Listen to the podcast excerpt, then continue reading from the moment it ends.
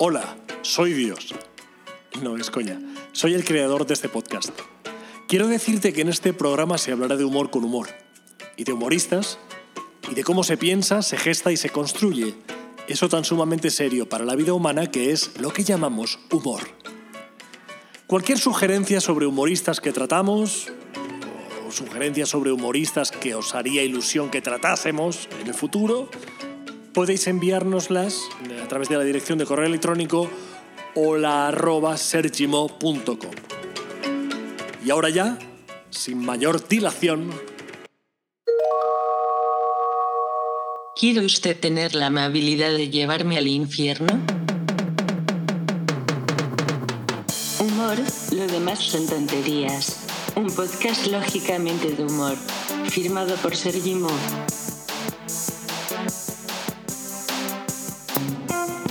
Hola, hola, aquí comienza el segundo capítulo de la segunda temporada, que en realidad es el octavo capítulo desde que comencé a hacer el podcast, pero a que suena mejor 2x02, como si fuésemos una serie de una gran productora. 2x02, ay, es que todo lo malo lo copiamos enseguida. Lo bueno no, pero lo malo, los vicios, los tics se copian enseguida. Hoy, por fin, por fin, desde que comenzó el podcast, tenemos una protagonista que es mujer. Por fin, fíjate tú por dónde. ¡Aleluya! ¿Es que el humor es un reflejo de la sociedad y de la historia del ser humano? Pues ha costado ocho capítulos en que la primera mujer salga a la luz. También digo que no es fácil encontrar material porque ya sabemos que, que a lo largo de la historia pues, se ha ido poniendo todo en segundo o tercer plano. Ha habido, siempre han habido humoristas, mujeres, hombres, personas en general. Habitualmente para ser humorista tienes que ser más persona todavía, porque tienes que, que- verte por dentro todas las, todas las imperfecciones, inquietudes, porque si no eres persona, pues oye, si eres un perro, puedes ladrar, pero lo que sería hacer humor, no. Y si tú piensas que un perro puede hacer humor, igual no deberías estar escuchando este podcast. Dorothy Parker. Dorothy Parker, una escritora pues, muy importante del siglo XX, americana, una tía de las de, las de armas tomar, una mujer que estuvo como periodista de guerra, cuando aquí en España la guerra civil, pues con Hemingway, ella se vino también de paquete aquí para, vamos a ver, vino como a rebufo de Hemingway, como vinieron otros intelectuales y otros periodistas americanos a cubrir el conflicto de, de España, la guerra civil. Ella estuvo por aquí. Luego formó parte del Club del Algonquín, que era un club de intelectuales en América, entre los que estaba mi admiradísimo Groucho Marx, digo, perdón, Harpo, Groucho no lo dejaron entrar nunca, era demasiado pedante para ellos. Harpo sí, algún día lo contaremos esto. Pero hoy, Dorothy Parker, unas pinceladas, una introducción para que os haga ganas de buscar sobre ella. Y además, muchísimas más cosas. ¿Dónde vamos a parar? Si es que esto es. Esto es como un bazar. Bueno, un bazar. Que tampoco quiero yo alargarlo esto más. ¡Humor! Lo demás son tonterías. Buenos días. Busco trabajo. ¿Le interesa dejar dinero? ¿Dejar dinero? Si lo que yo busco es trabajo.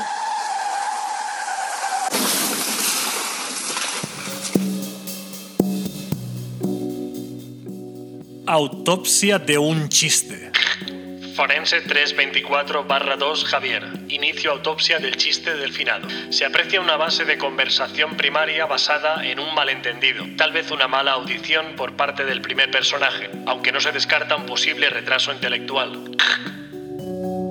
El sujeto 2 puede a su vez ser víctima del 1, típico graciosillo mala sombra que se cree más listo que el resto y va siempre de graciosete. De todos modos, la correcta funcionalidad del chiste no llegó nunca a desarrollarse. Se aprecian carencias estructurales congénitas que me llevan a concretar las causas de la muerte del chiste. Un fallo multiorgánico producto de una falta de nutrientes en su composición. El chiste murió por colapso. Concluimos pues que las causas de la muerte han sido naturales. Fin de la autopsia. Mensaje institucional. En estos tiempos convulsos que nos ha tocado vivir, quiero mandar un mensaje a toda la humanidad. Por mal que estemos, por pésimas que sean nuestras expectativas, debemos permanecer siempre unidos, juntos, sin dejar de lado la razón ni la fe. Quiero aprovechar también para felicitar a mi tía Encarnación, que el lunes pasado fue su cumpleaños y no pude llamarla. Un beso muy grande y muchas felicidades, tía. Que Dios os bendiga.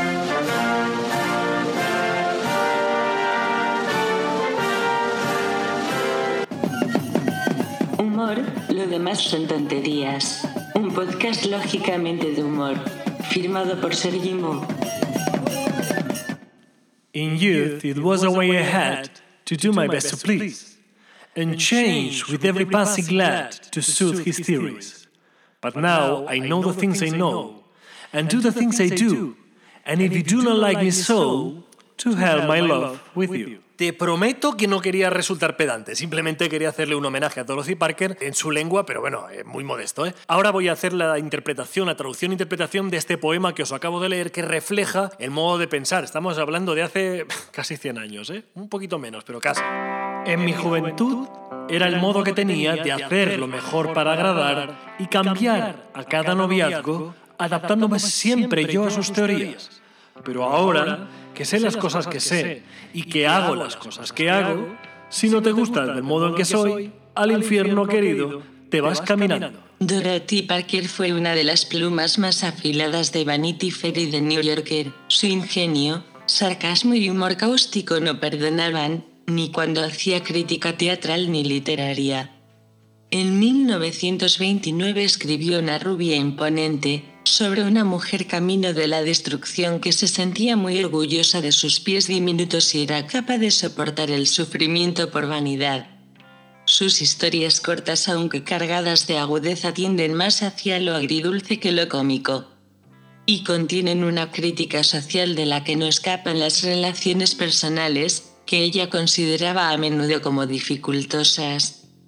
Fue una firme defensora de los derechos y las libertades civiles y a su muerte legó su patrimonio a la Fundación Martin Luther King. ¡Humor! Lo demás son tonterías. Atemporal. Yo quería ser atemporal. Sentirme fuera del tiempo. Crear cosas que superasen cualquier envejecimiento, cualquier perspectiva temporal. Atemporal. Siempre fuera de la moda, a salvo de lo perecedero. Para todas las épocas. Atemporal, atemporal, atemporal. Y trabajé arduamente para lograr corregir mi mente, conseguir que el concepto de atemporalidad cupiese en mis ideas. Y lo conseguí. Pero faltaba todavía un golpe de suerte. La atemporalidad no se consigue realmente así como así. La temporalidad es otra cosa. Por eso necesitaba este golpe de suerte. Y este golpe llegó en forma de atracción de feria. El gran Bubowski, concedía un deseo a cambio de 5 euros. Cinco euritos de nada. Los pagué gustosamente. Crucé los dedos índice y anular de mis dos manos y suspiré. Luego le miré fijamente a los dos ojos y pronuncié el enunciado de mi deseo. Quiero, Quiero ser atemporal. El gran Bubowski me guiñó un ojo sin mover ninguna de las cejas y me dijo que mi deseo se había cumplido. Se ha cumplido. Ya eras atemporal, espetó con gravedad. Sí, sí, ya eres Así fue como, tras notar un chasquido extraño en la base de mi cráneo, pasé a ser tal y como vaticinó el extraño dador de deseos en ferias. Atemporal. Joder. Mi hueso temporal desapareció automáticamente de mi esqueleto, de mi cráneo. Y ahora puedo masajearme el cerebro desde la nuca. Al acostarme para dormir, tengo que ponerme un casco de montar en bicicleta. O se me hunde el cogote, perdiéndoseme la cabeza en el cojín. En mi nueva vida, gracias al jodido adivino mago de los cinco putos euros de mierda. Esa es la realidad. En la vida me habría imaginado algo tal que así. Ay, ay, ay, ay, ay. No vuelvo a poner el pie en una feria ni, borracho.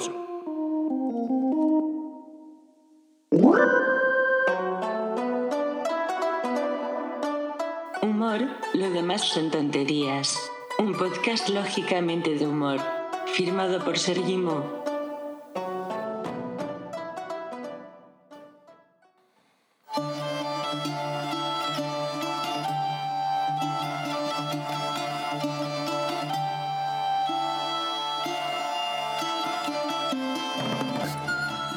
Una soltera muy escrupulosa casarse rehusaba y decía a su madre que pensaba que hacer la mala cosa, aún después de casada, era pecado. Un bigardón del caso fue informado y, habiéndose en la casa introducido y hallándose querido, pidió a la niña luego en casamiento. Ella, el consentimiento, dio con la condición de que tres veces en la primera noche se lo haría por poner la corriente y seguiría luego una sola vez todos los meses. Hízose al fin la boda y de la noche ya llegado el plazo, la muchacha tres veces, brazo a brazo, sufrió sin menearse la acción toda. Concluyó el fuerte mozo su trabajo y durmióse cansado.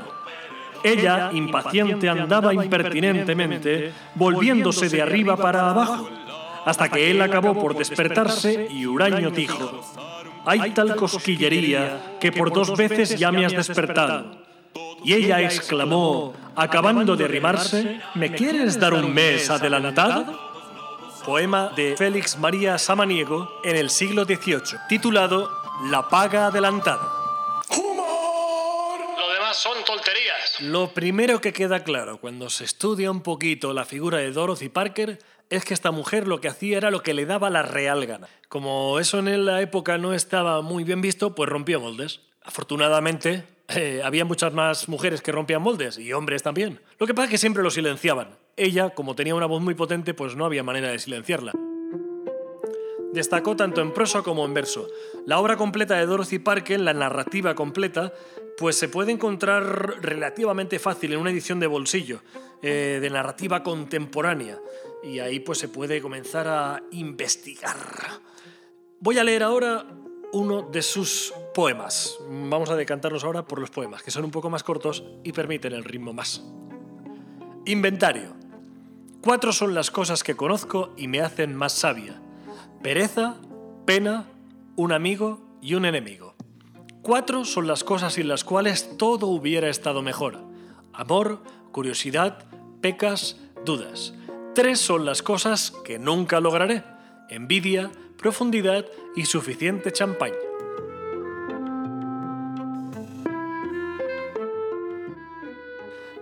Tres son las cosas que tendré hasta la muerte.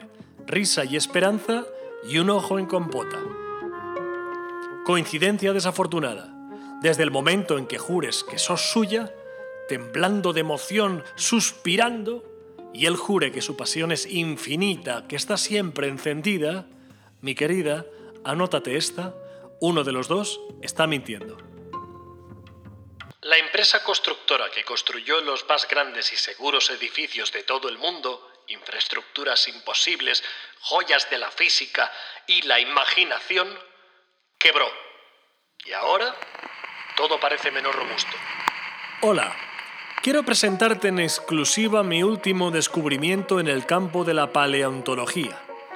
Tras muchos años de esfuerzo e investigación astuta muy concienzuda, hoy por fin puedo confirmarte, estimado amigo de la paleontología así en general, que mi conclusión acerca de la observación de los restos hallados del tiranosaurio rex es concluyente.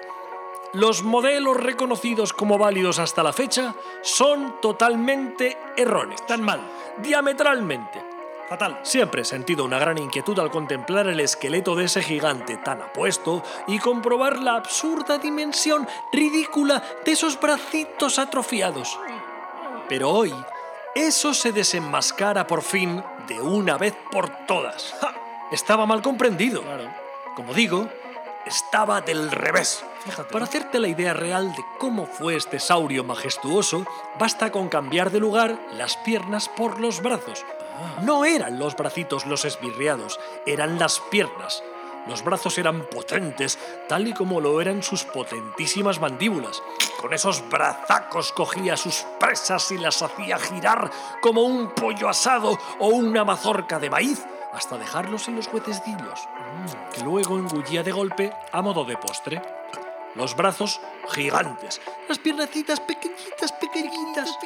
No las necesitaba apenas. No. Los datos nos revelan que el tiranosaurio era extremadamente vago en su día a día. Prefería esperar sentado a que las presas se despistasen cayendo en sus fauces.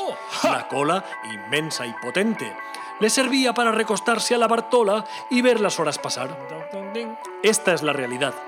Si quieres seguir alimentando una falacia infame, no me hagas ni puñetero caso. Ni puto Amigo caso. de la paleontología. ¿De la qué? He dicho. ¡Humor! Lo demás son tonterías. Una vez más y como siempre, la importancia del contexto. El humor en Dorothy Parker no es tanto un humor en una primera capa, sino que hay que leer siempre la ironía, siempre hay que leer la capacidad crítica, siempre al servicio de la fuga hacia el humor. Hombres con los que no me he casado. No importa dónde lleve mi camino, no importa dónde me retire. En suma, no importa cómo o por qué, o a dónde vaya, allí están ellos. En caminos o vericuetos, calles y plazas, en callejones, paseos o avenidas, parecen surgir de todas partes hombres con los que no me he casado. Los miro cuando pasan junto a mí. A cada uno observo con asombro. Y por Dios bendito, exclamo. Allí va ese tipo cuyo apellido podría llevar yo. No representan una especie rara. Andan y hablan como los demás. Son agradables a la vista, pero solo agradables. Hombres con los que no me he casado. Seguro que a ojos de sus madres, cada uno es un hombre de verdad. Pero aunque estén en lo alto del ranking en casa, yo no cambiaría de opinión por ellos. Y pese a todo, la preocupación no plantea sus sienes, ni se engalanan de ramitos de ruda. Es curioso que no les importe a esos hombres con los que no me he casado. Postescriptum. Si un día tuvieran la ocasión de compartir su suerte conmigo toda una vida, sin duda me ofrecerían el aire. Hombres con los que no me he casado. La importancia del contexto. Esto está escrito en los años 20 de hace un siglo, hace 100 años, cuando todavía existía el concepto de la solterona, de que la mujer tenía que estar siempre a expensas del marido, bla, bla, bla, bla, bla, bla. Esta tía estaba escribiendo esto. Humor, lo demás son tonterías. Un podcast lógicamente de humor. Firmado por Sergi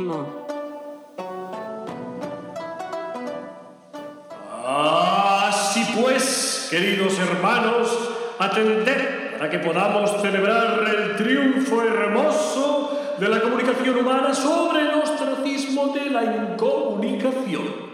Como dijo aposta el apóstol Pablo en el versículo 34, 27, 533, barra 4, 5, párrafo segundo, puerta 3, escalera primera, patatas fritas y bebida extra grande.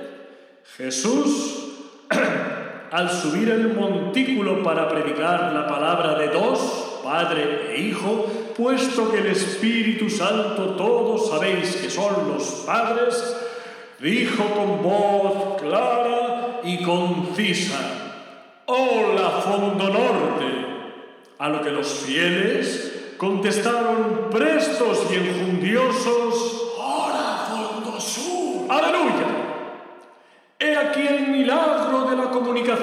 Queridos hermanos, porque nada más aparecer ante miles de fieles, miles de fieles que habían aguardado pacientes largas colas de espera para acceder al mitin, miles de seguidores que gritaban de emoción, enervando pancartas con el nombre de su ídolo, miles de almas llorando de felicidad, secándose las lágrimas en sus camisetas oficiales de la gira, el Mesías Tour 33.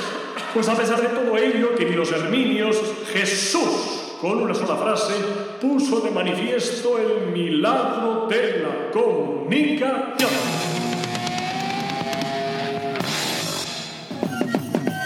Humor, lo demás son tonterías. Un podcast lógicamente de humor. Firmado por Sergi Mo. No me cansaré nunca de repetirlo, por eso siempre estoy en las mismas. Hay que contextualizar. La importancia del contexto. Si no se leen las cosas pensando en el momento en que fueron escritas, pues luego puede llevar a equívocos, además de que no se valora del mismo modo. Eh, bueno, estamos leyendo cosas que se escribieron hace 100 años. 100 años, en aquella sociedad de aquel momento. Pues oye, a ver, tiene un valor, porque aquí esta mujer estaba escribiendo cosas con un total desenfado y con una total, bueno, con una total ausencia de complejos. Para muestra final, el botón que he dejado para cerrar esta chaqueta de hoy. Aquí tenemos uno de los lemas, porque es un poema, pero ella lo tenía como lema, de Dorothy Parker con el que era capaz de escandalizar a la I like a gente martini. A mí yo me tomo un martini, Two at the most. dos como mucho, Three I'm under the table. tres estoy debajo de la mesa Y cuatro estoy debajo del anfitrión.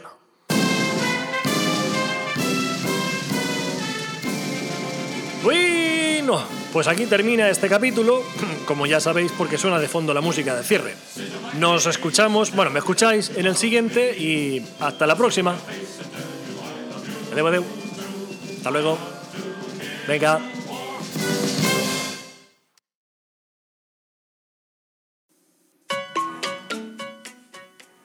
Recuerda que puedes escuchar humor, lo demás son tonterías a través de iVoox, iTunes y Spotify. Recuerda también que estaría muy bien que ahora mismo tuvieses el detalle maravilloso de puntuarnos muy bien en iVoox. No te olvides, por favor. Nuestra integridad mental depende de ello. Y por último, recuerda también que puedes comentarnos allí o en la cuenta de Instagram sergi.mo.humor. Ah, no era lo último.